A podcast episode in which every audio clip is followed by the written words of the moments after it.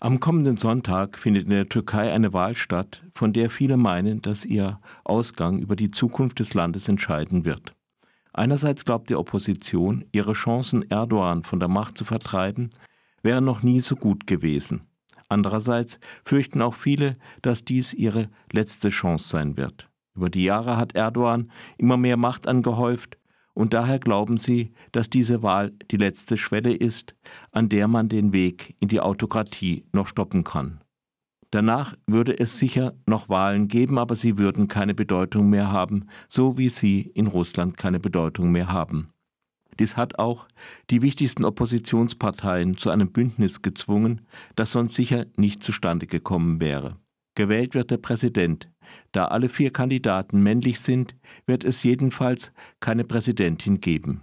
Wenn einer der Kandidaten im ersten Wahlgang auf 50 Prozent plus mindestens eine Stimme kommt, ist er als Präsident für fünf Jahre gewählt. Erreicht dies keiner der Kandidaten, findet am 28. Mai eine Stichwahl statt. Gleichzeitig wird auch das Parlament gewählt. Das Wahlgesetz ist seit Jahrzehnten so ausgelegt, dass es kleine Parteien benachteiligt, insbesondere durch eine 10-Prozent-Klausel für den Einzug ins Parlament. Das kommt der jeweiligen Regierungspartei natürlich zugute. Aus taktischen Gründen hat aber Erdogan das Wahlgesetz so geändert, dass auch Wahlkoalitionen möglich sind. Das nimmt der 10-Prozent-Klausel ein wenig die Schärfe. Wichtiger als das Ergebnis der Parlamentswahl ist aber die Wahl des Präsidenten, insbesondere aber nicht nur, weil der Präsident, der um seine Wiederwahl kämpft, Recep Tayyip Erdogan heißt.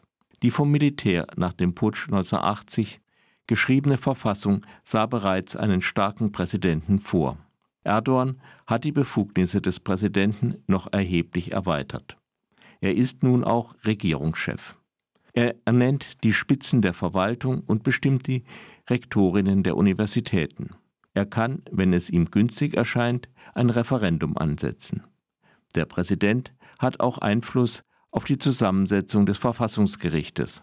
Fast noch wichtiger ist der Rat der Richter und Staatsanwälte, dessen Vorsitzender der vom Präsidenten bestimmte Justizminister ist.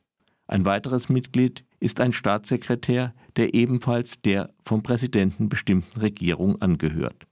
Der Rat ist für Stellenbesetzungen und Disziplinarverfahren in der Justiz zuständig. In den letzten Jahren ist es mehrfach vorgekommen, dass der Rat ein Disziplinarverfahren gegen einen Richter eingeleitet hat, nachdem dieser ein Urteil gefällt hatte, das nicht im Sinne des Präsidenten war. Seit 20 Jahren, seit 20 Jahren dominiert Erdogan die türkische Politik. Zunächst war er Ministerpräsident, dann Staatspräsident.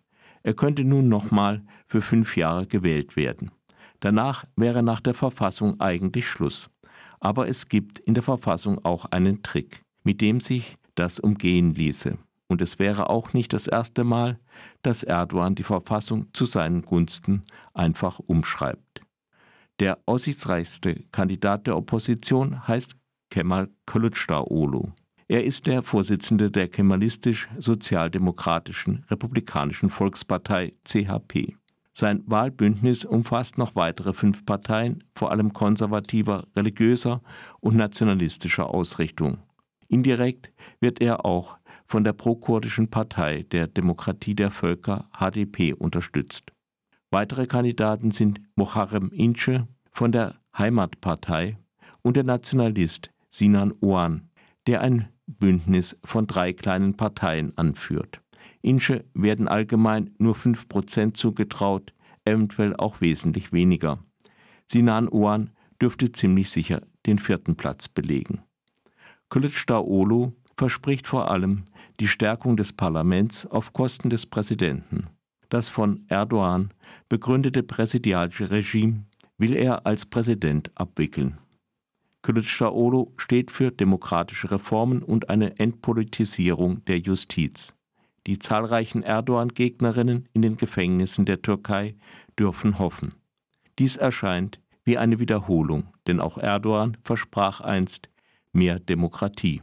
Die Gefahr, dass Kılıçdaroğlu am Ende den gleichen Weg vom Reformer zum Autokraten geht, ist aber eher gering. Für Mehrheiten wird Kılıçdaroğlu auch weiter auf andere Parteien angewiesen sein. Als Person ist er nicht übermäßig beliebt, doch das liegt vor allem daran, dass ihn Erdogan mit seinen Medien jahrelang angeschwärzt hat.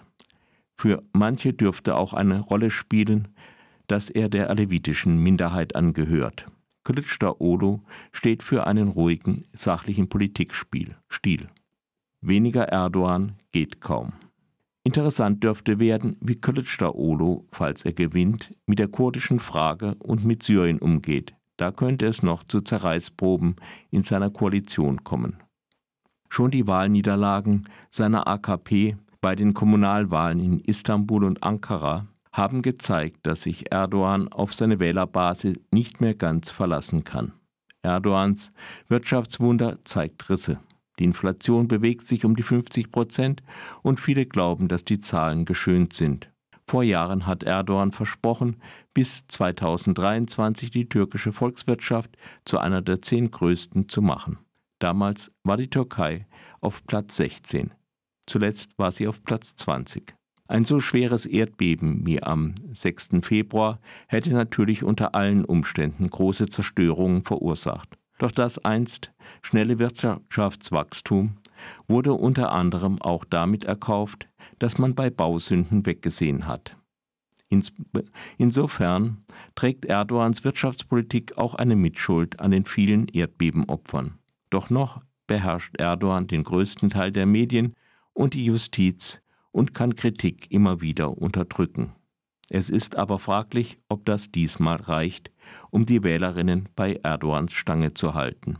Aber wird Erdogan eine Wahlniederlage auch akzeptieren? Wird es einen Erdogan geben, der seinen Palast bei Ankara und seinen Sommerpalast am Meer, seine acht Flugzeuge und all das andere einfach zurücklässt und in Pension geht?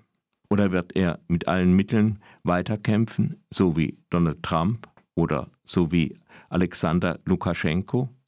Werden die großen Holdings ihre Fernsehsender, Radiostationen und Zeitungen, mit denen sie Erdogan unterstützt haben, nun rasch verkaufen oder schließen und versuchen, ohne spezielle Beziehungen zur Regierungspartei ganz normale Geschäfte zu machen? Mit Erdogan würde nicht nur ein Mann aus dem Amt scheiden, sondern auch ein Geschäftsmodell wäre in Gefahr, nämlich das Geschäftsmodell kaufe Medien, unterstütze die Regierung und du bekommst fette Aufträge oder die Bankenaufsicht schaut bei deiner Bank nicht hin. Und was ist mit allen anderen, die unter Erdogan groß geworden sind? Gouverneure, Polizeichefs, Bürgermeister, Richterinnen und Richter, Staatsanwälte, Geheimdienstler, Armeechefs, was ist mit seinen Verbündeten, den Grauen Wölfen? Was mit den Mördern von der kurdischen Hisbollah, die Erdogan vor Jahren aus den Gefängnissen befreit hat und deren Partei Hüdapar nun zu Erdogans Wahlbündnis gehört? Wird sich der sogenannte Islamische Staat einmischen, dem Erdogan Waffen geliefert hat? Was ist mit Erdogans syrischen Hilfstruppen, die er auch schon in Libyen und im Kaukasus eingesetzt hat? Wenn Erdogan einen demokratischen Machtwechsel verhindern will, fehlt es ihm jedenfalls nicht an potenziellen Unterstützern und Handlangern. Der Innenminister Süleyman Soylu hat bereits vor einem Putsch des Westens am 14. Mai gewarnt. Das klingt wie eine Einstimmung auf die Nichtanerkennung des Wahlergebnisses, wenn es für Erdogan ungünstig sein sollte. Oder war es nur, nur eine versteckte Drohung, um die Leute dazu zu bringen, um des lieben Friedens willen doch ihr Kreuz bei Erdogan zu machen? Der spannendste Moment kommt vielleicht erst, nachdem sich das Ergebnis der Wahl abgezeichnet hat. Doch Erdogan wirkt auch müde. Hoffen wir, dass er nicht alle Register des Machtkampfes zieht, wenn er klar verlieren sollte. Für die Türkei könnte es ein glücklicher Neuanfang sein. Kutlu Olsun, Mutlu Olsun.